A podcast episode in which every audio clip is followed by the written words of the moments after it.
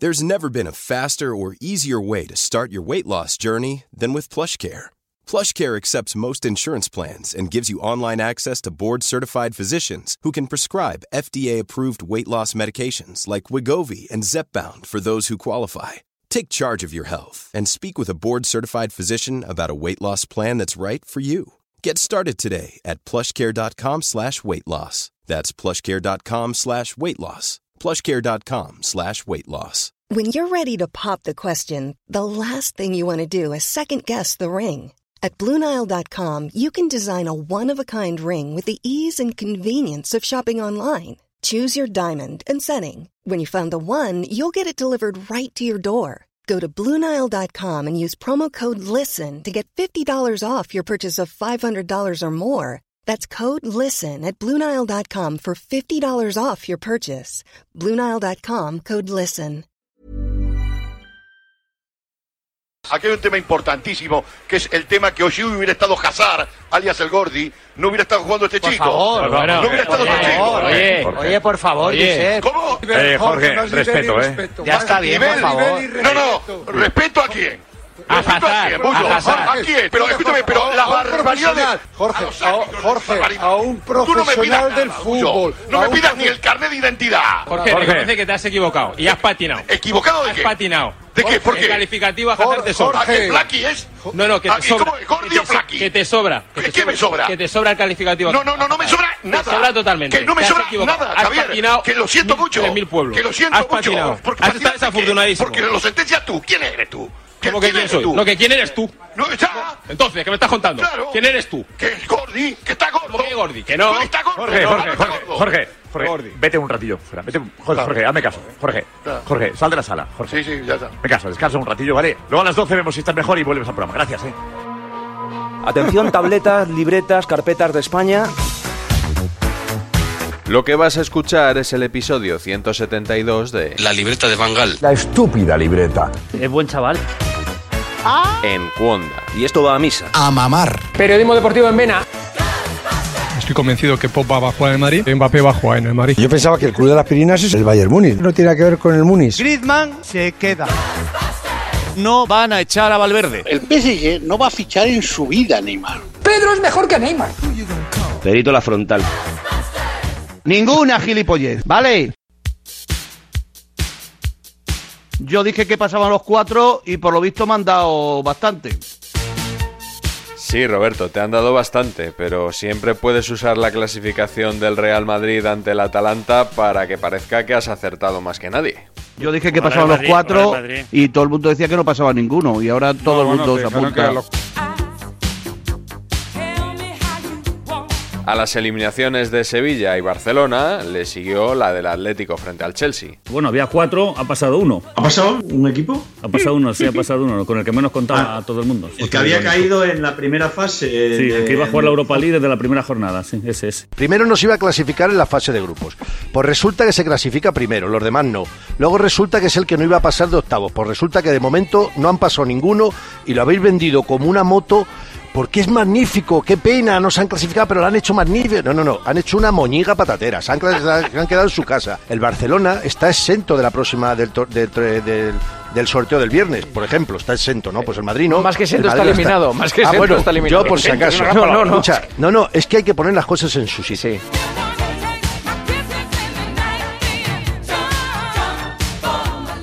En ese sorteo, al Real Madrid le tocó el Liverpool. Y hay quien ya le ve casi campeón de Europa, al Madrid. ¿Ves al Madrid ahora entre los favoritos? ¿Le ves que puede optar a la decimocatorce? ¿Cómo? ¿Decimocatorce? Para mí, camino de la decimocuarta. Yo he visto esta noche un equipo muy sólido, muy superior. Que tiemblen eh, los equipos europeos, que el Madrid va por la decimocuarta. Huele a 14. ¿Decimocatorce? Huelo la 14 y Ah. sin ninguna duda. ¿Qué porcentaje le das ahora mismo al Real Madrid para ser campeón? Depende quién le toque en los cuartos de final. Pero te digo una cosa, le voy a dar un 50% de posibilidades. Es Mr. Champions, ¿qué quieres que te diga, hijo mío? Es que no sois respetuosos. Cuando se habla de la Champions, se habla del Madrid, de ningún otro equipo. Estás hablando de la historia. ¿Quién es el favorito para ti, Roberto? Para mí, en estos momentos, eh, eliminado el Barcelona, que para mí era un candidato, el Real Madrid. ¿Para ti, Pedro Pablo? El Real Madrid. Monje, ¿para ti quién es el, el favorito ahora mismo de los siete que hay? La va a ganar el City. Va a ganar el City. ¿El City? De calle. Ya está. Ha ganado, ha ganado los últimos 10 ok. años 25. Vale, el City. eh, vale, el City siempre lo va a ganar todo, Todo. y luego Bueno, nunca gana nada. o sea, es que os gusta más Guardiola, de verdad. Estáis enamorados de Guardiola. Viste mucho, Pero, Guardiola Pablo, viste mucho. Roberto. ¿Contra el City es favorito el Madrid? Sin ninguna duda. Paris Saint Germain, por supuesto, eh, vamos, le mea. Para mí hay dos equipos chollos. Uno es el Manchester City y otro es el PSG.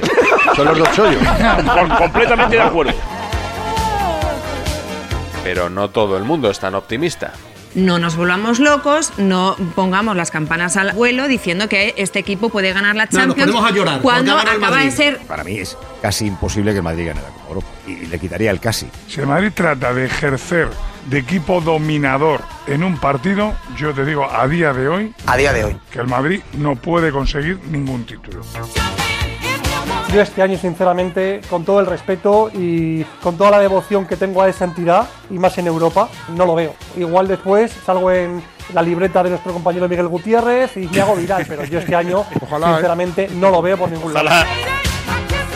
Si llega a pasar el Barça, todo el mundo dice, el Barça candidato, va- da lo mismo. El Madrid no es que no da candidato ni Toñín el torero, yo creo. Eres Juanito el que estás con nosotros. ¿Este Madrid tú crees que tiene opción de algo? ¿Este? Va a ser campeón de Europa. De Europa sí. Pero tú cómo puedes ningunear de esta manera Que el Atalanta es un equipo flojísimo. Flojísimo. es que, eh, siempre- Roberto, Ah. siempre pasa esto. Cuando el Real Madrid gana 3-1 a Que quien el Real sea, Madrid va a es un que otro equipo no vale, Está toda malos. Europa conmocionada eh, con el juego del Real. Madrid. Roberto, yo te voy a decir algo muy duro. El Madrid tiene perdida la campaña de, de imagen. Gana el Madrid y todavía le dan palos. Que pida el, el Real Madrid perdón por ganar.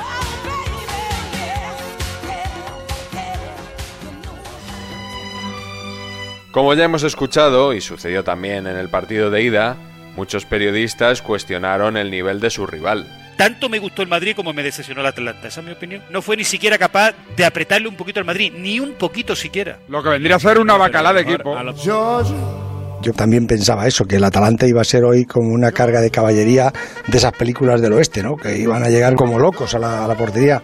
Digo yo que al Atalanta, que está demostrando todo eso estos años, y este año también en Italia, alguien le habrá hecho algo para que no tire a puerta en 180 minutos. Que el Madrid es el que los convierte en milongas. Porque el Atlanta, esta Atalanta, como se llame, le iba a meter 14 al Madrid. Este rollito del New Age futbolístico de, del Atalanta, pues que sí, que juegan muy bonito, que son todos muy majos, pero al final no ganan. Son equipos blandos, equipos que con nada el Madrid le ha ganado. porque el Atalanta se desinfló. Vinieron los con, yo no sé, parecía No, viene el Atalanta. turismo, sí, el Atalanta Otro turismo. Ha quedado declarado el Atalanta como el peor equipo de la historia de la Champions, pero de toda la historia. O sea, Eh, pues después de la eliminatoria, porque antes era la leche.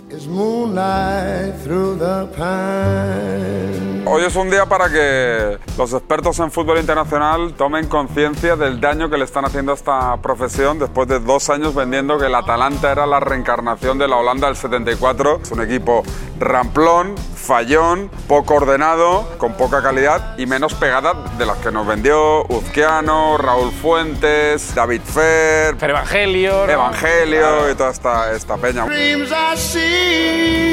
Tendrás que pedir perdón por las excelencias que nos habéis contado, eh, según tú, del equipo guatequero. Ayer whisky de garrafón en Valdebebas. Es verdad que la eliminatoria del Atalanta de Bérgamo no ha sido como muchos eh, esperaban. Lo que ya empecé a leer y a escuchar anoche, que sufriría para mantener la categoría en primera división. ¿En España estaría entre los Sí. 10 primeros? Seguro. Entre los 10 primeros, sin duda, sin duda. Después de lo visto ayer, yo tengo mis dudas, Raúl. Se menosprecia a lo del exterior, a lo de, Al a lo de revés. fuera. Es decir, Raúl, al revés. Ponderáis demasiado a, a los equipos del fútbol europeo. Se ha producido tal psicosis con los comentarios de las brigadas internacionales que un equipo que siempre ha sido el Atalanta, de Bérgamo, Que muchos dicen el Atalanta. este año se ha dicho de todo, del Atlanta, Atlanta, Atlanta. Pero es una cosa, pero ¿y esto por qué pasa? Yo no Lo mejor que entiendo. tiene es que le viste Joma. Pero es que nos habéis vendido que, bueno, No, no o sea, hemos estos no saben más Si- que si atacar. ves- Meten no, no. tres goles en cada partido. No, No. sé qué. Tirad de meroteca. He mirado una Claro. estadística esta mañana que me ha parecido increíble. El Atalanta en 2021 ha jugado 14 partidos, en 9 de ellos ha metido 3 goles o más. Ostras. Sí, claro que puede darle un susto al Madrid. Podría esta semana, dentro de tres semanas o dentro de dos meses, que es cuando se va a jugar la eliminatoria. Sobre todo es un equipo muy valiente. Y mañana, yo creo que el Atalanta, las opciones que tiene mañana, que son bastantes, ¿eh? la verdad, es, de- es meter un partido de mucho ritmo. Da igual el minuto de juego en el que estés que te, que te pueden arrollar.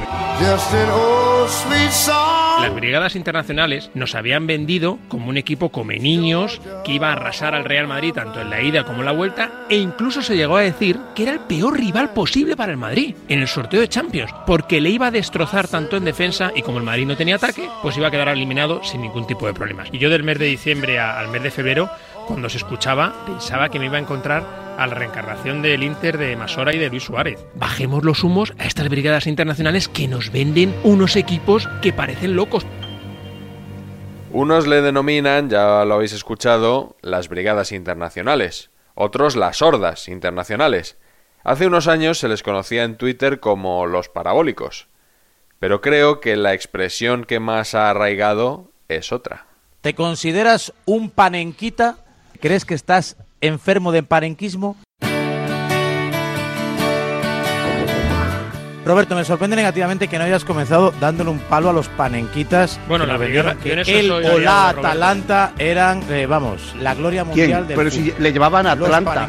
Muchos le llamaban a- el Atlanta. El Atlanta Le Hawks. llamaban el verdad, Atlanta. verdad. Nos habían vendido una reencarnación aquí del Brasil del 70, del Barça de, de Johan Cruyff. El panenquismo es una enfermedad. O sea, ya es una cosa alucinante.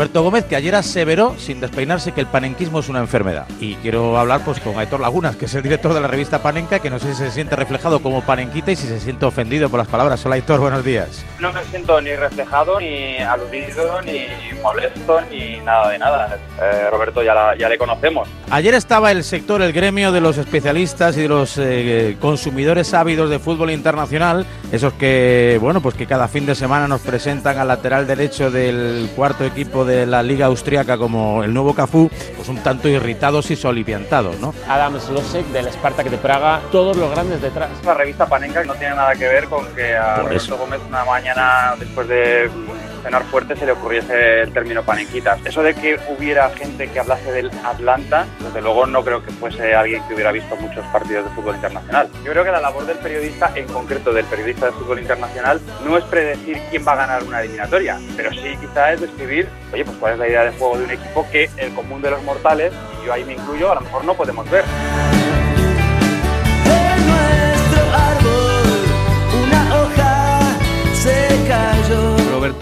Creo que ha hecho todavía más famosa la revista. Sí, pues Sí, yo creo que no sé- A ver si me entrevista. dice. A ver si me entrevista. Tu aseveración de ayer tan contundente de que el panenquismo es una enfermedad Sí, sí, eh, sí. ha generado no sé, muchísima controversia, y además- mucha y viralidad. además que está perjudicando gravemente al fútbol. ¿eh? El panenquismo es, eh, bueno, como cuando se implantó el fútbol duro, rudo y todo esto, el panenquismo es que además es una manera de entender el fútbol que sinceramente, pues lo mismo que el bar, se va a cargar el fútbol.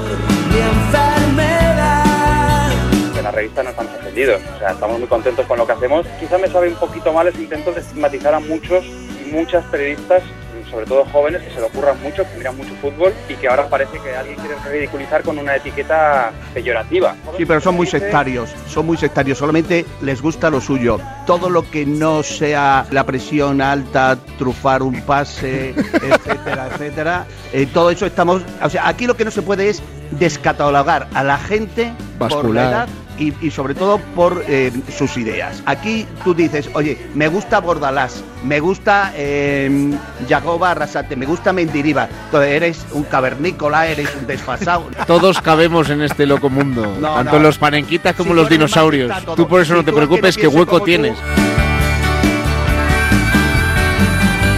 Gracias, Roberto. Nada, oye, Aitor, un abrazo. Sabes Sí. eh, que yo lo único que quiero es eh, que, lo- que nos respetemos. Tendrías que aprender a pedir perdón. Es estoy recibiendo desde las 7 de la mañana la columna que escribí Pasan los cuatro. Eres el doctor Simón de. Reenviado, reenviado, reenviado, reenviado. Artículo de Roberto Gómez. Habrá pleno español en la Champions. y que decir tiene que como el Madrid quede campeón de Europa, cosa que deseo y espero que todos los que Sí. estéis en esta tertulia Todos, también, todos, todos, todos, ¿eh? Además, todos. La que os voy a dar va a ser terrible. Sí, también. Un abrazo, buenos días. Esta vez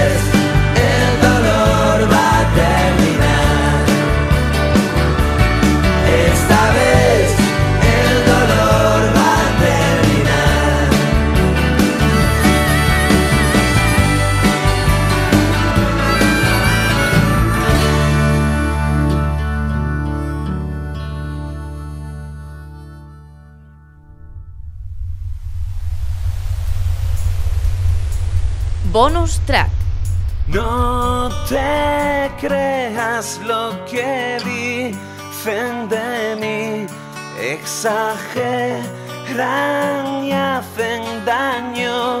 Buenas tardes, noticia de última hora relacionada así con las finales de Copa del Rey y la presencia de público en la grada en la primera de ellas. Antón Meana, buenas tardes. ¿Qué tal? Buenas tardes. Habrá público en la final vasca de la Copa del Rey. Lo adelanta Manu Carreño. Entre el 20 y el 25% del aforo de la Cartuja abierto para seguidores. Esta es la noticia de la mañana, lo hemos adelantado en la web de Deportes 4. Vuelve el fútbol con público a los estadios. Buenas tardes, bienvenidos a Deportes 4. Lo hemos adelantado, como decíamos, esta mañana. Habrá público en las finales de la Cartuja. Tito González, Sevilla, ¿cómo ha caído la noticia de la vuelta del público a las finales de la Cartuja? Y eso me hace equivocarme una y otra vez.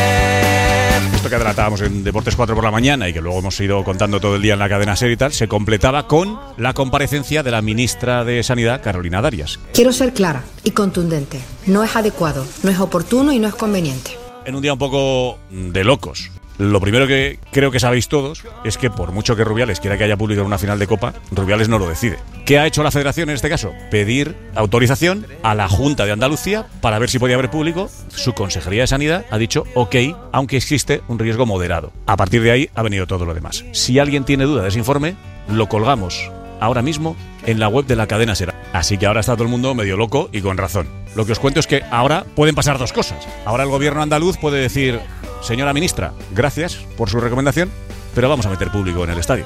O puede que digan, perfecto, vamos a replantearnos la situación y veremos si metemos público o no.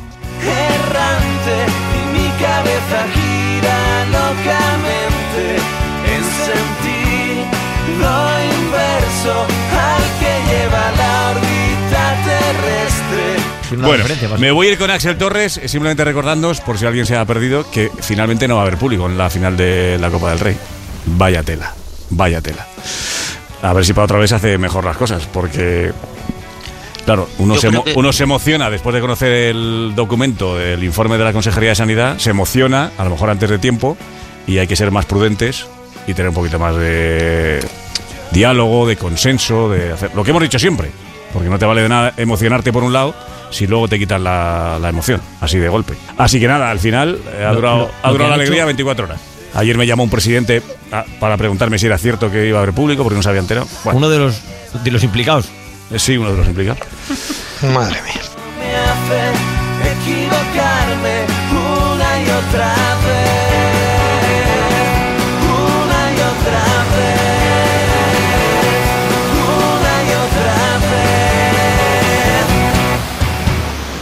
David Sánchez, Radio Marca, bienvenido, buenas tardes. ¿Qué tal? Muy Bueno, buenas. ¿qué te parece el rival de Barça de Champions? Ah, que no está el Barça de Champions, perdón. ¿Qué-